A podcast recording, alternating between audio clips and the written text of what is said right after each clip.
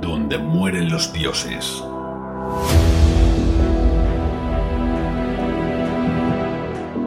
El templo de Ai. Capítulo 13.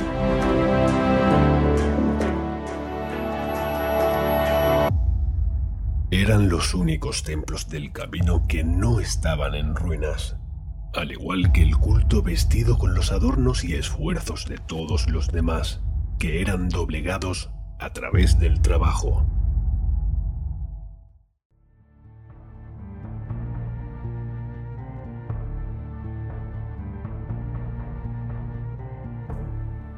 Las paredes eran de piedra blanca y las columnas se erigían ominosas trepadas por la hiedra.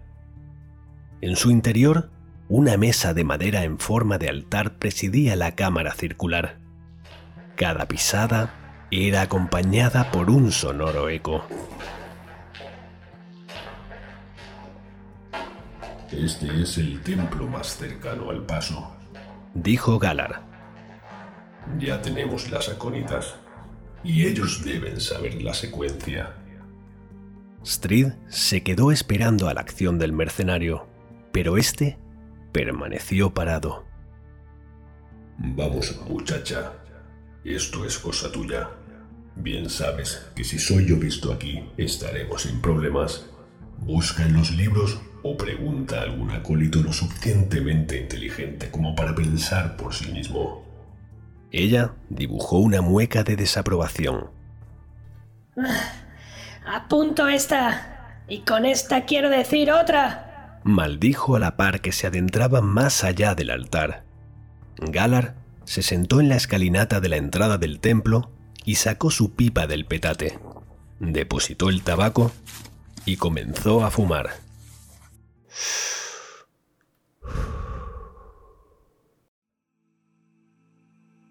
En su espera, recordó el día que conoció a Robert. Los padres de Galar habían muerto hacía no demasiado tiempo y vagaba por las tierras del sur. Otros pasos, ahora ya derruidos, le abrieron camino hacia las regiones centrales. A las afueras del Crisol, capital de los pueblos libres, encontró a un joven algo mayor que él que soñaba con escapar de la miseria a golpe de espada. Poco tardaron en formar los lobos púrpura, y el grupo creció rápidamente. Recordó a Mara y a Atón, de los primeros en unirse. Se le hizo extraño haber olvidado sus nombres tanto tiempo. Tuvieron éxito, y el bonachón de Robert logró la retirada que tanto tiempo soñó a su cabaña en el lago. Recordó también la última incorporación de la banda. Un joven de fuertes ideales. Su primer y único discípulo, de nombre Zoltrix.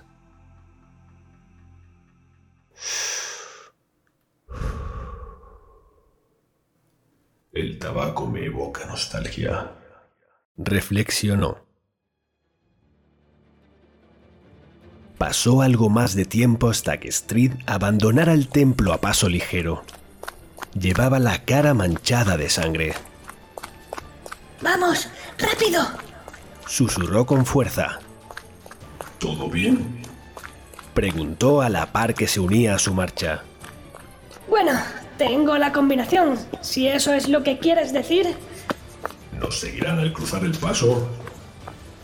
No lo dudes. No obtuve la información por métodos amables. Galar soltó una carcajada. No hay duda de que tienes agallas, muchacha. Nadie podrá decirte jamás lo contrario. Ojalá sea porque no tienen motivos. Y no porque estoy muerta.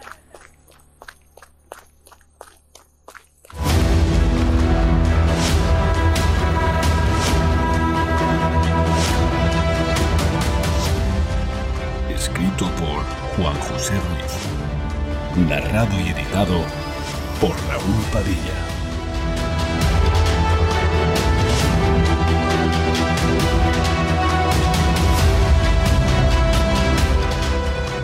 Donde mueren los dioses.com.